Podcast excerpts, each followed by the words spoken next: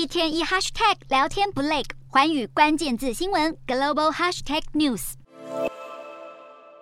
问鼎白宫，人人有机会，个个没把握。而最新的挑战者是饶舌歌手肯爷，发下豪语要邀川普当副手。改名肯爷的肯伊威斯特，二十五号在推特发表自己的第一支竞选影片，并且表示他的提议让川普对他大吼大叫，还呛瞎他输定了。而这一项宣布也让肯爷成为继川普之后第二位表态角逐二零二四年美国总统大选的人。然而日前，Adidas 等品牌才因为肯爷一连串的反犹太言论宣布终止合作，如今宣布参选，让他的争议再添一桩。然而这不是肯爷第一次做总统大梦，二零二零年他就曾经参选，当时甚至获得特斯拉执行长马斯克支持，最后只拿下约七万票。不过二十六号，马斯克现在推特表示对拜登政府失望，而他被问到二零二四年会不会支持川普的劲敌迪尚特时，结果给出了了肯定的答案。这一回肯爷恐怕拿不到马斯克这一票。另一方面，美国媒体也关注拜登的感恩节作业，决定是要交棒或是拼连任。刚迎接八十岁大寿的拜登回到麻州南特基岛过感恩节，而黑色星期五，拜登一家人也现身商店街血拼，成为美国媒体追逐的焦点。尽管其中选举民主党少数为赢，成为了拜登连任的好理由，但是他已经表示要等到假期与家人恳谈之后才会做出最后决定。